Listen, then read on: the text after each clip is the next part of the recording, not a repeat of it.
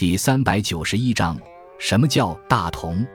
大同是儒家所提出的最高范畴的社会理想。《礼记·礼运》中记载孔子对大同世界的描绘：“大道之行也，天下为公。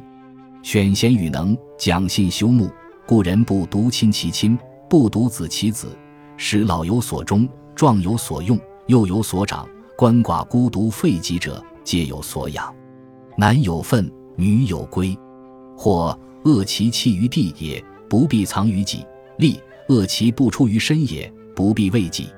是故谋闭而不兴，盗窃乱贼而不作，故外户而不闭，是谓大同。清末康有为为宣传变法改制，而将孔子的大同理想与西方的近代社会制度相比附，并亲注数十万字的《大同书》来表述自己的政治理想。孙中山对大同世界的理想描述也是十分推崇，并将“天下为公”作为自己的政治格言。大同是孔子对人类理想社会的构想，表达了自己对“天下为公”的大同世界的向往，只是没有同时指出人类走向大同社会的可由之境。